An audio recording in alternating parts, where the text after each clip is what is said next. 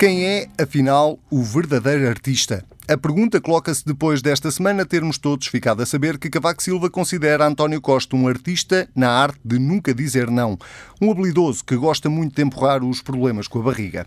Quem não achou graça nenhuma foram os socialistas que se apressaram a devolver o título de artista ao próprio Cavaco Silva acusam de falta de sentido de Estado, não só pelas descrições que faz dos políticos que lhe passaram pela frente, mas por revelar conversas privadas que teve enquanto Presidente da República. E afinal, quem é o verdadeiro artista? Será Mário Centeno, o homem que acaba de apresentar o último orçamento do Estado da legislatura e está a levar o déficit orçamental para próximo de zero. Cavaco Silva, o homem que nunca se engana e raramente tem dúvidas, Desta vez enganou-se. E hoje em dia até acha que Centeno podia muito bem ser Ministro das Finanças de um governo social-democrata de direita quem é o verdadeiro artista. Rui Rio também atira para o governo que anda em orgias orçamentais em ano de eleições e por isso o PSD já decidiu que vai votar contra o orçamento do Estado do próximo ano e quem são os artistas que encobriram o assalto a Tancos. À medida que na justiça o cerco se aperta para o ex-ministro Azeredo Lopes, na política o cerco aperta-se para o primeiro-ministro e para o próprio presidente da República. Vamos então aos artistas deste Bloco Central. Esta semana decidimos trocar um Pedro por um Paulo e este não é um Paulo qualquer. É um Paulo que só admitia um Bloco Central se o país estivesse à beira de uma catástrofe. Pois bem, preparem-se, porque se Paulo Mota Pinto veio ao Bloco Central, deve estar aí uma catástrofe para acontecer. O Presidente da Mesa do Congresso é o nosso convidado, do Mesa do Congresso, do PSD, obviamente, é o nosso convidado especial desta semana, junta-se a Pedro Adão e Silva, sejam os dois muito bem-vindos. Vamos começar, obviamente, pelo livro quinta-feira e outros dias, à sexta-feira.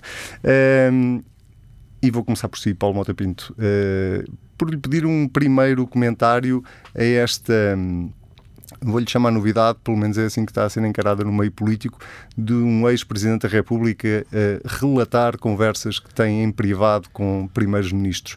Uh, faz parte do, da forma como o Paulo vê a política? Uh, boa tarde e queria, queria começar por agradecer o convite e dizer que eu sou, espero que não tirem isto do contexto, um entusiasta do Bloco Central programa, não do, do, do Bloco Central Político, que realmente uh, isso é verdade. Eu acho que só num caso de, de estado de necessidade, à beira de uma catástrofe, é que seria, seria justificado. Uh, agora, quanto à, à, à, pergunta, eu acho que é, é algo que é uh, útil, à, digamos, à, à, discussão política e até à, possibilidade de de, de, de, prestar, de, de discussão, de, prestação de contas e de, e uma certa transparência na, no espaço público, os uh, anteriores titulares de cargos tão importantes como o Presidente da República fazerem memórias ou escreverem e darem conta do, do, do que pensam. Nesse sentido, acho que é positivo. Quer dizer, acho que não há uh, nada a apontar nem nessa atitude, nem no momento, porque o, o ex-Presidente da República, Cavaco Silva, tem penso que 80 anos, não é? Portanto, está, quando é que ele haveria de escrever as memórias se não agora? Portanto, é normal que o faça agora, já, já saiu há para quase três anos, não é? E, dois, portanto, anos é, dois anos e meio, portanto, já passou algum tempo. Uh, acho normal o momento e acho normal, acho que ele tem o direito a escrever memórias. Até se podemos dizer que ele provavelmente teria um dever até cívico e, e político, até de prestar contas e de dar conta às, às pessoas de como é que via, como é que como é que foram aquelas, aqueles contatos. Foi uma fase ele, ele, teve uma presença difícil, eh, como sabemos. Mas há várias uh, formas de o fazer e de escrever as memórias, não é? É preciso caracterizar os protagonistas políticos de, Pronto, isso desta é um forma. segundo ponto. Isso é um, agora entramos no conteúdo. Eu no conteúdo há dois aspectos de críticas que eu acho que foram um pouco empoladas. Eu acho que foram um bocado exageradas, não é? Bastante exageradas até. Por exemplo, quando se diz que ele tinha um dever de reserva. Bem, nenhuma conversa sobre um assunto de Estado entre o Presidente da República e o Primeiro-Ministro passada, eh, me parece que seja uma conversa que, em que relação à qual haja uma reserva, pelo menos, de privacidade. Só se estão em causa matérias de segredo, segredo de Estado. Não, isto são matérias uh, muito importantes. Para, para, estavam em causa questões como a formação de um governo, como uh, medidas que afetavam muitos portugueses. É normal, e penso que essa ideia de que ele violou o dever de recato ou de reserva é um pouco exagerada e mostra até alguma suscetibilidade eh, não sei se mesmo até algum receio, vi uma entrevista que o professor Cavaco Silva deu, que haveria algum receio de prestar contas e se submeter ao juízo da publicidade crítica, digamos assim. Não é? Estas coisas a, luz do sol e a discussão pública é sempre o melhor desinfetante, como se diz, não é? E eu acho que, que, que é assim mesmo. E, portanto, uh, acho que quanto ao conteúdo, quanto ao conteúdo, eu, eu, há uma questão, eu não li o livro ainda. Eu não pude ir à apresentação, tinha aulas nesse dia. E, e, e, é preciso ler, por exemplo, quanto aos qualificativos. É, por exemplo, é muito diferente dizer que uh, uma pessoa é infantil ou que uma atitude como por exemplo a demissão do, do, Paulo, Portas. do Paulo Portas. A tal demissão irrevogável, que afinal foi revogável. Parece que ele diz que foi uma atitude de uma infantilidade. A atitude, não a pessoa. É muito diferente uma coisa e outra. E eu acho que a maior parte dos portugueses acha isso, porque realmente uh, era irrevogável, foi revogado 48 horas depois, portanto, não é. Não é uh, Agora, quanto a outros qualificativos, eu isso não, não, precisava de ler, precisava de analisar em detalhe, não é? Designadamente, esse qualificativo, essa palavra artista, que foi. É, é, é, tem um lado positivo e negativo. A, a, arte pode ser vista como um lado negativo, um artista também pode ser. E a habilidade na política não é E a habilidade é bom. É, é algo que toda a gente reconhece. O professor Cavaco. E o professor Cavaco. E sim, também. Aliás, é um outro ponto que eu acho que é importante nós temos presente. Eu não sei se isso é uma, uma única medida de sucesso, provavelmente não é, mas não há dúvida nenhuma que o professor Cavaco Silva foi, é o político com melhor sucesso eleitoral. Teve 10 anos Presidente da República e 10 anos Primeiro-Ministro. Não há ninguém assim na nossa Ganhou República. Cinco eleições. Portanto, isso não há dúvida nenhuma. E sempre, também é verdade que ele sempre foi escrevendo livros a dar conta das coisas. Podemos gostar mais do estilo, menos. Há quem goste menos, há questões depois. Isso depois são, são questões de gosto e de estilo. Não há... Mas enquanto social-democrata não lhe custa uh, ouvir Cavaco Silva ou ler, neste caso, eu sei que ainda não leu, mas quando ler o livro, seguramente vai ler, uh, sim, vai sim, encontrar sim, lá isso. Um, criticar de uma forma bastante clara aquilo que foi eh, a política de austeridade eh, do governo liderado por Pedro Passos Coelho, sobretudo na forma pouco equitativa como ela foi distribuída, eh, relatando até que avisou várias vezes Passos Coelho para inconstitucionalidades que estavam a ser cometidas e que ele nunca o ouviu. Enquanto social-democrata isso não lhe custa? Eu penso, pelo que li, de extratos e pelo que ouvi, uma entrevista que ele deu aqui na TSF, aliás, ele, ele elogiou os resultados. Ele acha, ele reconhece Sim, que os verdade. resultados foram bons. Depois, a forma como se chegou lá, bem, eu acho que isso mostra até alguma pluralidade no campo do social-democrata e no campo. o que é bom. E, e, e, há ali há coisas que são objetivas. Eu, por exemplo, eu acho realmente eh, que o, o, governo do, do Passos Coelho não acautelou antecipadamente, com suficiente cuidado, eh, o problema da, da, da, inconstitucionalidade. Não viu que esse era um obstáculo que ia surgir. Não viu e não depois tentou preparar-se já numa segunda fase, não é? Mas aquelas primeiras decisões caíram como uma bomba, com uma, uma total surpresa. Isso aí hoje em dia é claro, não é? Isso não estavam suficientemente preparados para isso. Uh, se o mix de políticas podia ter sido diferente, por exemplo, não, não, não suspender os, os, o subsídio de Natal, a questão da TSU. Isso agora entrava numa discussão técnica. O professor Silva entende, eh, pelos vistos, na altura não tornou isso claro, mas agora é, sabemos que ele achava, isso, achava que havia era outra. Eh, mas ele elogia os resultados e eu acho que nisso estamos de acordo. Enfim, grande parte dos, dos do que foi conseguido depois também, destes últimos anos, é devido a esses resultados. Não há nenhuma dúvida, os portugueses sabem isso, não é? Não é, não é, claro. é alguma coisa que não pode ser posta em causa. Pedro Adão e Silva, uh, leste o livro ou ficaste pelo clipping? Não, fiquei pelo, pelo clipping. E, e, mas, mas, acho que, independentemente de, do detalhe e da, da história, um, eh, que eu acho que é relevante, é importante, não tenho nada a interpretação de que estes livros não devem existir ou que revelam falta de sentido de Estado. Acho isso tudo faz pouco sentido. E, acho que servem para nos dizer alguma coisa. Normalmente, este tipo de memórias hum, são menos relevantes por aquilo que dizem sobre terceiros do que aquilo que revelam sobre o próprio. E, e julgo que este livro, quer nos elementos de novidade já noticiados, quer na forma como consolida eh, algumas percepções sobre eh, os mandatos de Cavaco Silva e este período mais recente de Cavaco Silva, são, dão sinais interessantes e que nos permitem fazer alguma interpretação sobre Cavaco Silva. Eu acho que, eh, a propósito disto, há dois paradoxos que eu queria falar e ainda duas dimensões sobre os outros dias. Ah, o, o principal dos paradoxos, que não é propriamente recente, é que eh, o professor Cavaco Silva foi responsável, executivo, por um período de grande transformação e modernização da sociedade portuguesa. E eu nem quero agora entrar na discussão sobre as responsabilidades nessa modernização, sobre as opções que foram tomadas. Acho que é uma discussão que, que merece a pena ser feita ainda sobre o, o caminho que foi seguido eh, naquela primeira fase da adesão e o que podia ter sido diferente. Mas a verdade é que o país mudou, eu diria quase mudou radicalmente, social, política, económica e financeiramente eh, e culturalmente. Eh, e Cavaco Silva era primeiro-ministro desse período. E o principal paradoxo é uma coisa que eu acho que, aliás, eh, é uma, é uma, é uma, uma questão que eu tenho há muito tempo e que, e que foi particularmente visível no período da presidência da República, é que Cavaco Silva que é responsável num período de modernização, eu não estou a dizer que é o responsável pela modernização, mas é responsável num período de modernização, claramente não acompanhou o ritmo de transformação do país. Ou seja, é como se passasse a existir um desajustamento entre eh, o político que foi, teve responsabilidades executivas naquela fase e o país que surge a seguir. Cavaco Silva, presidente, está distante do país que, entretanto, se tinha transformado. É como se ele ainda fosse uma sombra, um espectro de um passado e não tivesse acompanhado o ritmo da modernização. Isso é muito surpreendente, a meu ver. Um, e, e, acho que a presidência da República de Cavaco Silva, que é uma presidência falhada, no sentido em que não acrescenta nada à interpretação da natureza do mandato. Eu concordo com o Paulo quando, eu, quando ele chama a atenção, quer dizer, é uma presidência que ocorre num contexto muito exigente e muito difícil, uh, mas que é falhada do ponto de vista da percepção do, do, do, do, cargo.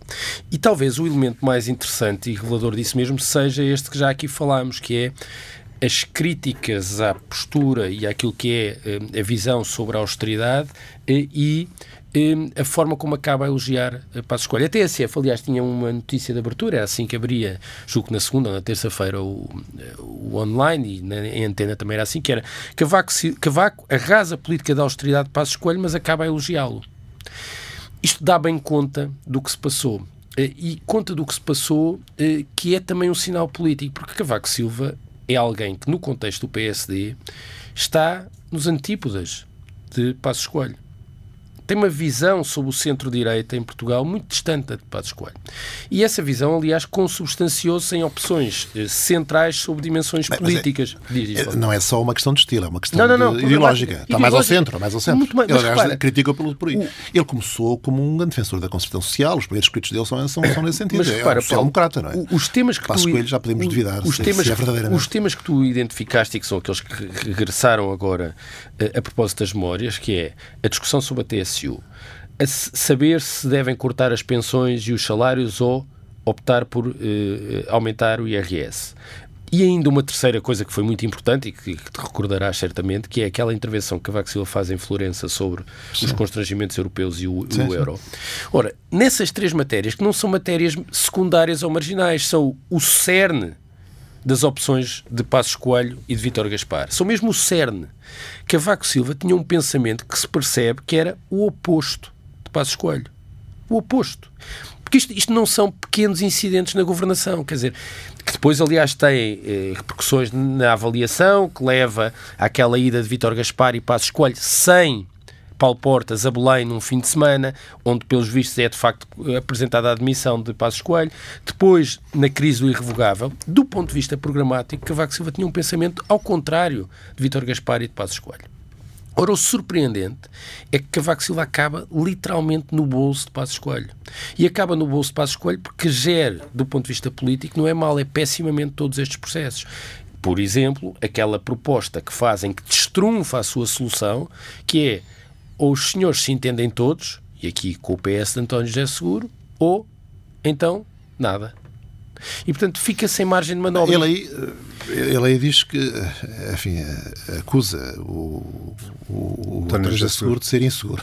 E então? é um mas pouco, e, e, que margem de mas aí, não ter tido manobra. Mas aí a questão por, é a habilidade política. E nós lembramos que isso falhou na sequência de umas expressões, de algumas declarações, até de líderes e, e figuras importantes do PS. a dizer isto não pode ser e tal. Mas isso Portanto, tem a ver com os outros dias, Paulo. É que o que se espera de um Presidente da República é que tenha capacidade de perceber e antecipar o comportamento dos outros. Ora, o que Cavaco Silva revelou, na, então agora na segunda fase do seu mandato de Presidente, é que era um Presidente completamente distante do pulsar do país e do sentir das organizações, para aqui, organizações falo dos sindicatos, dos partidos, não percebeu o que estava a acontecer, ao ponto de achar que era possível aquela solução a três. Bem, aí sobre, sobre, o afastamento da sociedade, eu só queria dizer uma coisa. Uh, realmente é verdade que ele presidiu a grande modernização do país uh, como uh, Primeiro-Ministro. Mas até por isso as pessoas pensavam nos anos, no início deste século, que ele era uma figura do passado e tal, que já não. Ele foi eleito e reeleito para surpresa de muita gente. Portanto, é a primeira coisa, e foi com Sim, mas ninguém foi, o primeiro, foi o primeiro presidente, aliás, da direita. E este segundo aspecto também é importante porque hum, ele, não só o contexto foi difícil, como, hum, sobretudo neste segundo mandato, hum, e pelo que aconteceu em 2011, ele, ele, havia ali uma espécie de contraposição com o campo socialista que, que, que se foi aprofundando.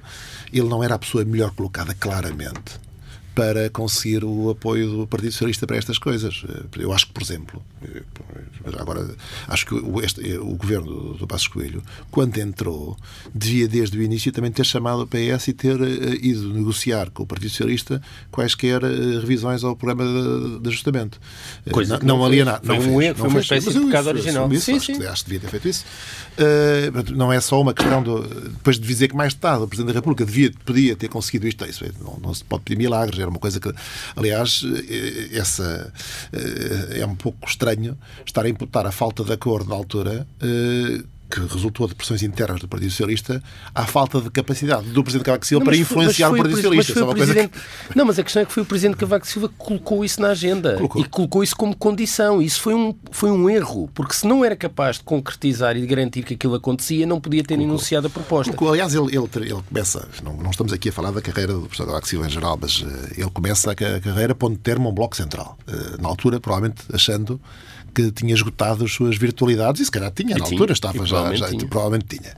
E, e, na, na, fase final da sua, sua presidência apela a um Bloco Central alargado porque achava que havia estado necessidade de salvação. Necessidade, situação de quando havia aquela ruptura com o CDS e tal. Mas não havia mi, condições mínimas para que isso acontecesse. Já não havia, provavelmente. Mas, mas não, não, era exigível. Não era só dizer uma coisa que eu acho para terminar que é, este tema. mesmo para terminar e que tem a ver, aliás, com o título do livro. Eh, uma das coisas interessantes neste livro é o próprio título em letras grandes aparece quinta-feira e outros dias. Ou seja, um presidente que colocou o enfoque na sua, no seu exercício no mandato na relação com o Executivo. A quinta-feira é o dia que reúne com o Primeiro-Ministro.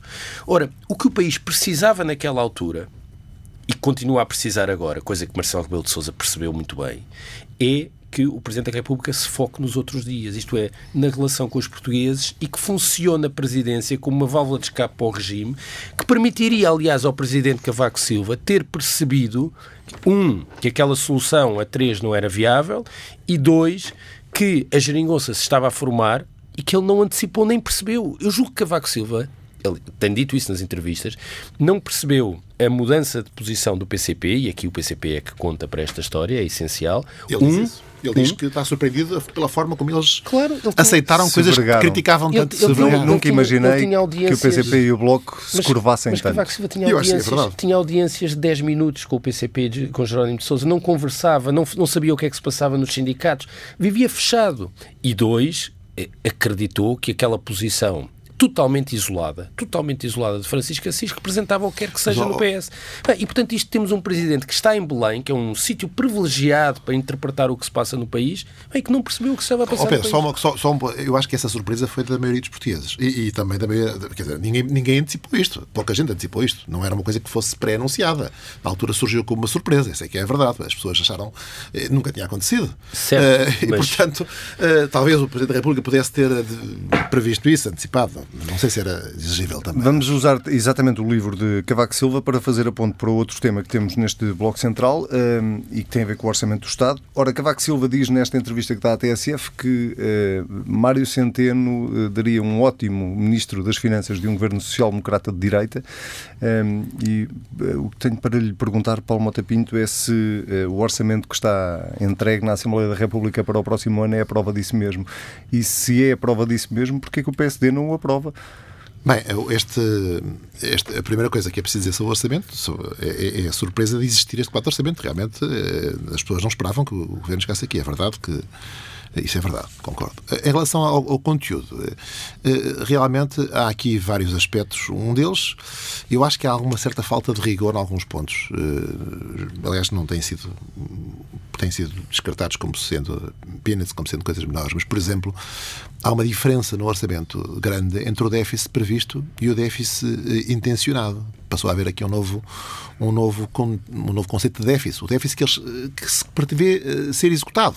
Isto porque este governo passou a usar muito um, um, um estratagema, um mecanismo das cativações. Não é? Portanto, há, há o que está previsto e aquilo que se executa. Uh, e é uma diferença muito significativa, uma diferença de 590 milhões de euros. Portanto, há aqui um problema de rigor. Não é? Em segundo lugar, uh, o, o, o, PSD tem dito, e eu acho que isto é, é, é verdade, acho que as, as, pessoas estão a começar a compreender isto, que esta política económica tem beneficiado muito de uma conjuntura externa, uh, mas uh, não, quer dizer, não acautela suficientemente o futuro.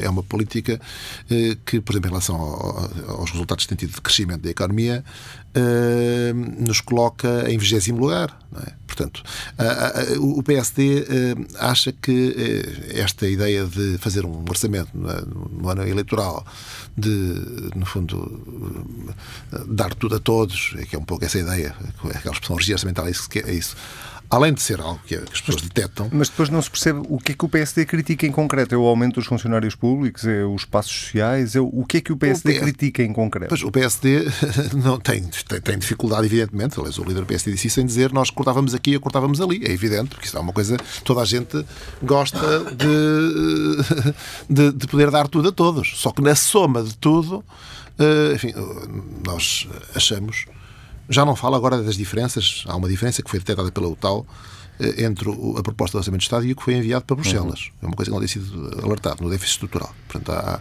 nós achamos que eh, o Orçamento deveria ser mais prudente, não, é? não deveria ser tão eleitoralista. Mas isso é motivo para votar contra, em seu entender?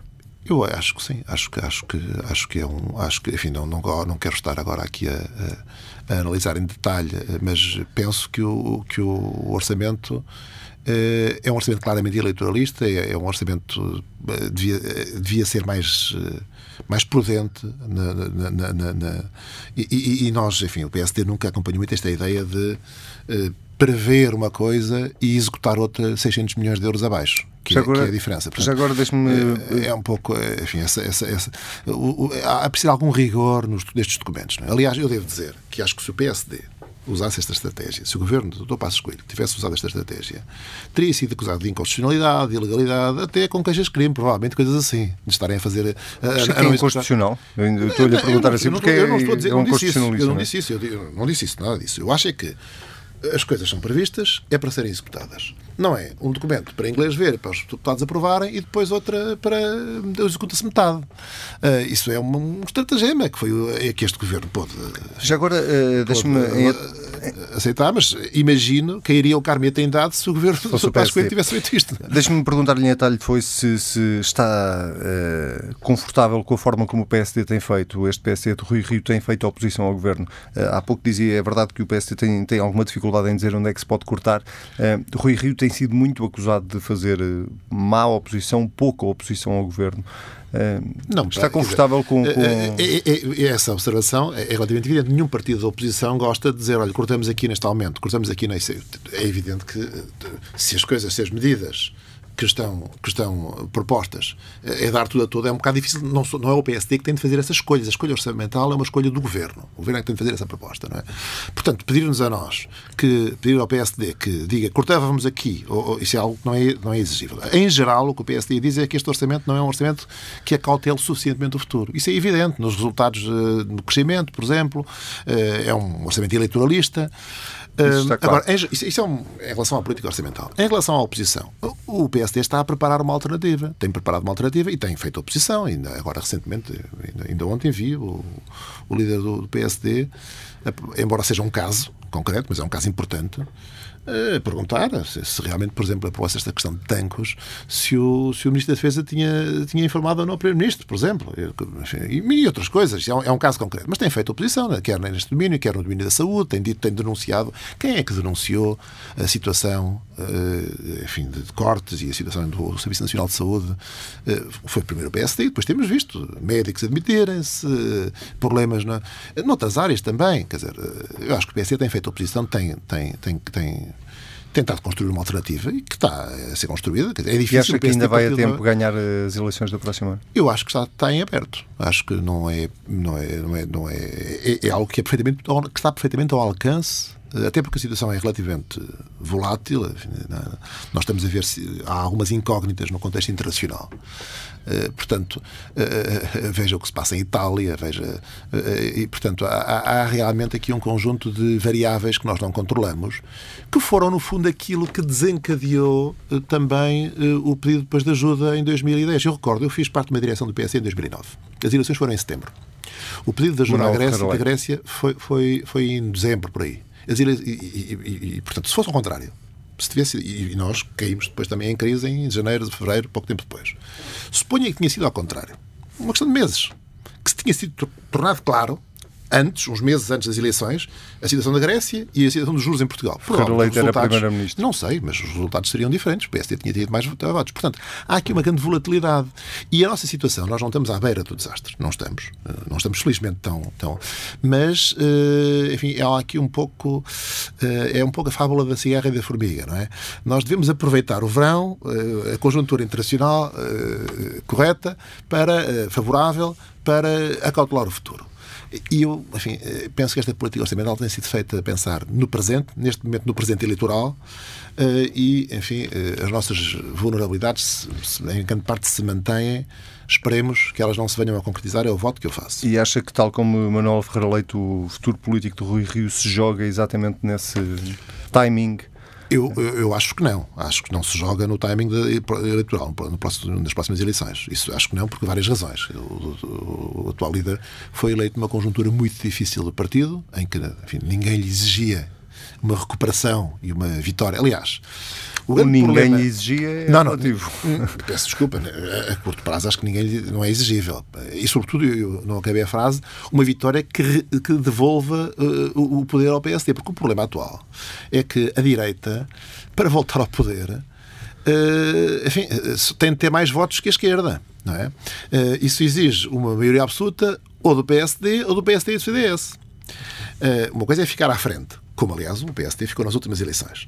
Mas o aprofundamento da, clivagem foi tal entre o PS e o PSD que o PS se virou para a esquerda. É? Portanto, eh, hoje em dia houve aqui uma certa forma. Ou a esquerda se virou para o PS. Ou a esquerda se virou para o PS, pronto, seja como for. Houve aqui um game changer, houve aqui uma mudança estrutural.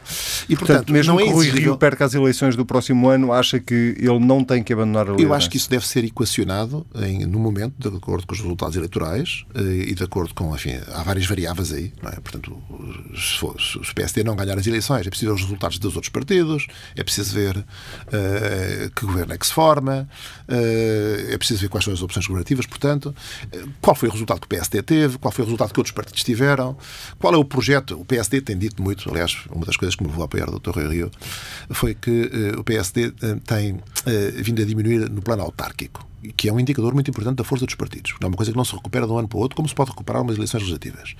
Uh, qual é, digamos, o projeto de médio prazo para, uh, digamos, refortalecimento do partido? Uh, portanto, é preciso ver isso. E quais são as alternativas que existem também, se há alternativas credíveis. Portanto, é, basicamente é isso. É uma coisa que só se pode equacionar depois das eleições, em cada momento. Aliás, não é depois das eleições, é no momento em que termina este mandato. Eu penso que nós devemos abandonar também essa ideia de que a pessoa vai a eleições e termina aí o mandato do líder político. Não é assim. Portanto, as, as, pessoas têm um mandato. No caso, por acaso, quase que coincide, é, é fevereiro, março de 2020, uhum. penso eu, que acaba o mandato do Dr. Rio. Portanto, logo se verá. É? Posso deduzir das suas palavras que, enquanto Presidente da Mesa do Congresso, dificilmente aceitará um Congresso antecipado. Não, nunca me chegou nenhuma proposta. Eu, o PSD, se houver, uma, se houver um, um pedido que preencha os requisitos estatutários, eu, eu cumpro os estatutos rigorosamente. Isso é evidente. Não há, não há, é preciso. Não, mas não me chegou nenhuma. Até vi para aí umas notícias de que andavam a, a querer fazer um congresso de parece pelos vistos já, já, já, pelo que li também nos jornais. Nunca me chegou nenhuma notícia, só sei pela, nenhuma, nenhuma comunicação. Parece que isso já, já desistiram disso e que o promotor até disse que ia sair do partido. Não, não sei se é verdade ou não. não, não só veio pelos jornais. Mas se, se chegar uma, uma, um pedido que preencha os requisitos estatutários, bem, o PSD, a mesa de Congresso, cumpre os estatutos. Uh, não, há, não, aí não há discrecionalidade, não é? Uh, mas logo se verá isso. Muito bem, Pedro. Aliás, deixe-me só dizer, eu, eu, estou convencido que se houvesse agora um Congresso do PSD nessas circunstâncias, havia um grande reforço do atual líder do partido. Isso não há dúvida nenhuma. Pedro Adão e Silva. Ehm, a propósito do Orçamento de Estado Sim. e da, das críticas que o PSD faz ao Governo, uh, uma orgia orçamental, uhum. um, tem antes, algum fundo de verdade isso? Antes da orgia, Acho que não. Quer dizer, acho, acho que não. Mas antes da orgia, eu acho que tu és um dos, não diria um dos responsáveis, Anselmo, mas alguém que deu voz à declaração que melhor explica a dificuldade do PSD em posicionar-se perante este orçamento. Um, e, e, e, que essa declaração da orgia um, é, é, é, sintomática, que é, tu entrevistaste Pedro Passos Coelho há coisa de três anos e Pedro Passos Coelho declarou que se esta estratégia económica orçamental funcionasse, votaria num dos partidos da geringonça. O problema é que funcionou. Ou seja, do ponto de vista dos resultados, eh, funcionou. Eh, do ponto de vista dos resultados económicos e do emprego, e do ponto de vista orçamental. Até Essas... agora, até agora. Bom, está bem, nós podemos ser. O vento favorável. Bom, está bem, mas a questão é que aquilo foi uma declaração que devia incorporar o contexto e, aliás, é uma declaração que, se for lida em simultâneo com o que foi anunciado sobre as consequências eh, do aumento do salário mínimo, eh, sobre eh, os mínimos sociais, sobre os não cortes eh, na despesa da segurança social, eh, quer dizer, eh, gera um problema. E, e, o ponto, e isso leva-me à orgia. O, o, que me parece, e já, já disse isso aqui eh, nas semanas anteriores, é que eh, foi criada uma expectativa e uma espécie de grelha de leitura para este orçamento, que era eleitoralista. E perante o orçamento, manteve-se a grelha de leitura que era desadequada ao orçamento. Eu não sei bem de que, de que aumentos da função pública é que estamos a falar. Uh, quer dizer, os escalões de IRS não foram atualizados de acordo com a inflação. Bom, há 50 milhões para aumentar a função pública, Sim, só ainda não se sabe é bom, como. Mas 50 milhões, é assim, uma orgia de 50 milhões pá, não paga grande coisa, devo dizer. Mas o, não, o, grande, ah, o, o orçamento, eh, a importância do orçamento como documento que nos vai dizer que vai, o que vai acontecer, foi muito reduzida com este governo, porque nós não sabemos qual vai Mas ser o nível de cativações. Já lá vou. É, Deixa-me só dizer é isto um, hoje. Eu quero é um, falar é um sobre isso. estrutural importante. Eu quero falar sobre isso. E, e, portanto, eu não acho que seja compatível manter uh, o discurso da orgia e depois isso não ter correspondência do lado dos agregados maiores da, da receita. Tu bem conta, quer dizer, eu percebo que para as pessoas 50 milhões naturalmente é muito dinheiro, mas 50 milhões não é nada no universo da, da, do, da despesa com salários eh, na administração pública. E, portanto, eh, e a orgia pressupunha, por exemplo, metas orçamentais mais relaxadas. Ora, tudo indicia, tudo indicia que os 0,2 estão lá só para não se dizer que é zero. E eu ainda não percebi. Não sabe bem, porque há uma diferença ainda, de 600 milhões. E eu ainda não percebi, não mas ser. eu ainda não percebi. Isso é a questão eh, que eu não consigo compreender em relação à, à crítica do PSD. Se o PSD defende um superávit. E se o PSD, enunciando um cenário de algum risco futuro, que aliás o próprio ministro Mário Centeno, num artigo que as pessoas não prestaram, a meu ver, suficiente atenção eh, no dinheiro vivo, dava conta disso, não é? Eh, os riscos que existem e que, quer dizer, os riscos não são imputáveis a Portugal. O que se está a passar em Itália não é imputável a Portugal, ou o Brexit não é imputável a Portugal. Mas ninguém tenha dúvidas, Portugal é sempre um dos que estará na linha claro. da frente.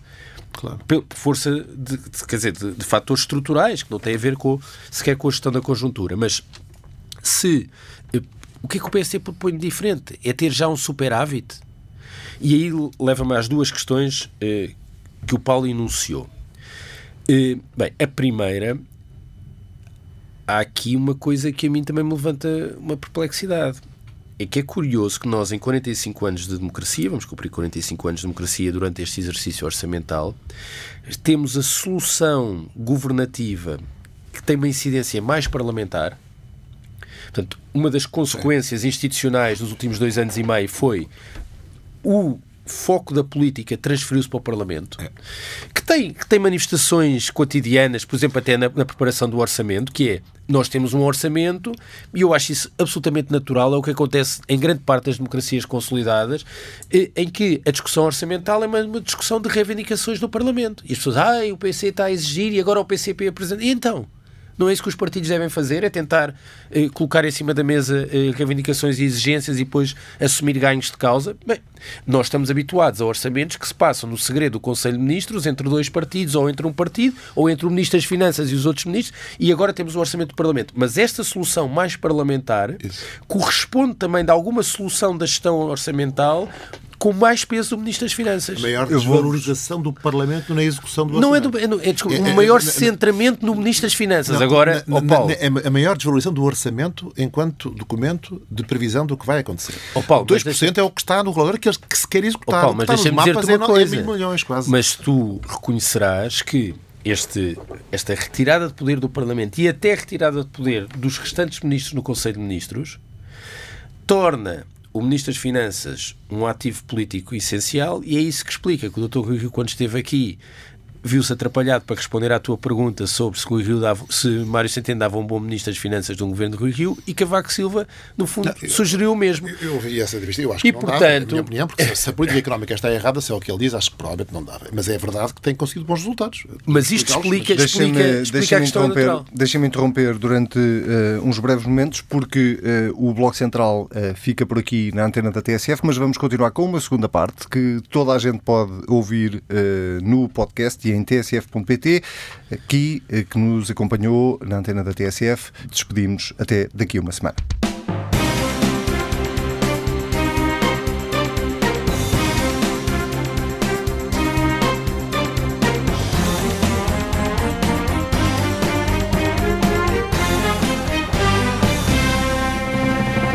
Vamos continuar então nesta segunda parte do Bloco Central uh, e com esta discussão em torno do Orçamento do Estado para o próximo ano e, sobretudo, naquilo que tem sido a postura de Rui Rio e do PSD enquanto partido da oposição.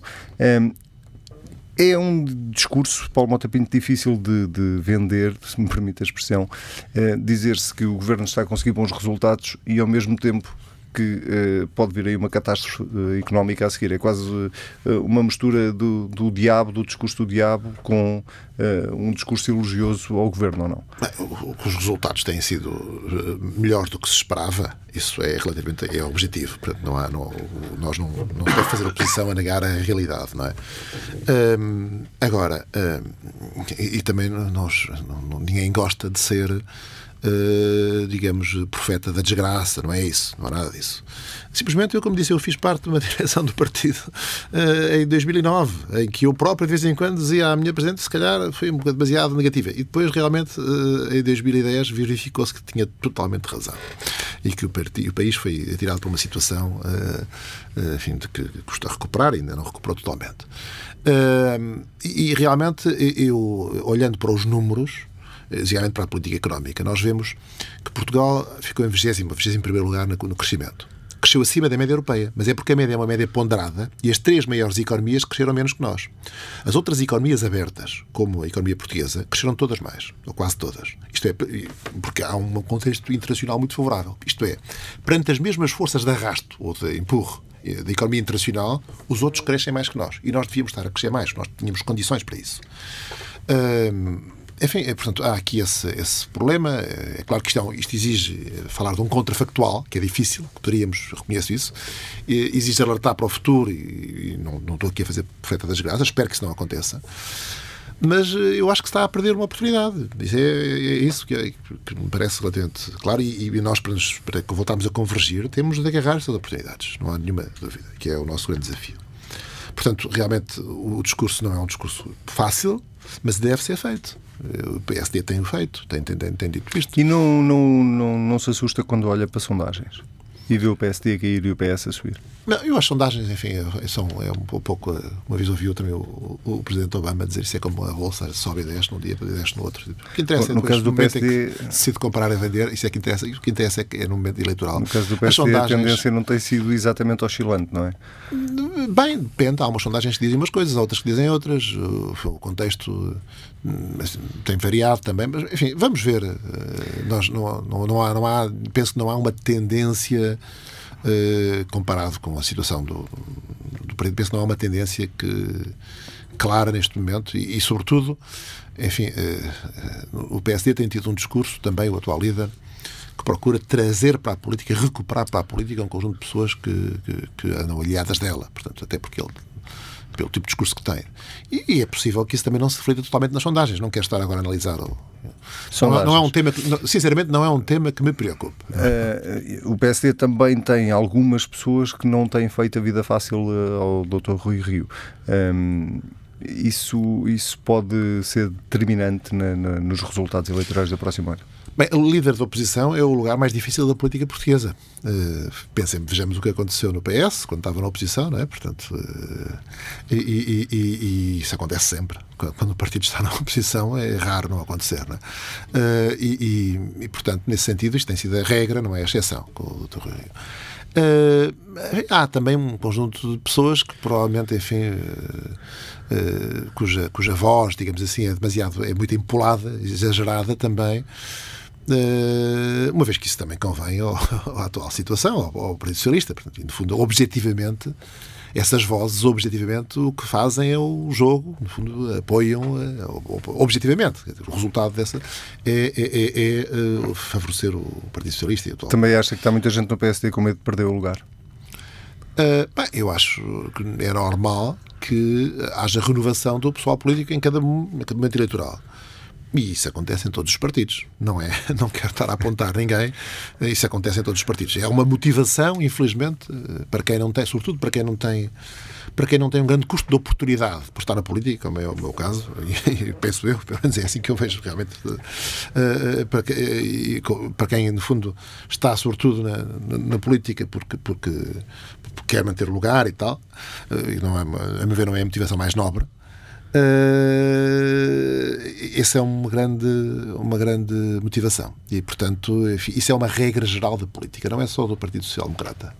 É também do Partido Socialista e de, outra, de outros partidos. Portanto, Chamada... realmente, isso é verdade, mas é verdade para todos os partidos. Chamada resposta politicamente correta. É Vamos uh, seguir para o último tema que temos na agenda deste Bloco Central. Tem a ver com, uh, ainda com o caso Tancos e, sobretudo, com a dimensão mais política, Pedro Dão e Silva, deste, que este caso está a assumir um, com, uh, como dizia na introdução do programa, o cerco a apertar-se do lado da Justiça ao ex-ministro Azeredo Lopes, uh, mas também com muitas notícias que, uh, pelo menos, levantam a dúvida sobre se o próprio Primeiro-Ministro e o próprio Presidente da República saberiam ou não do encobrimento.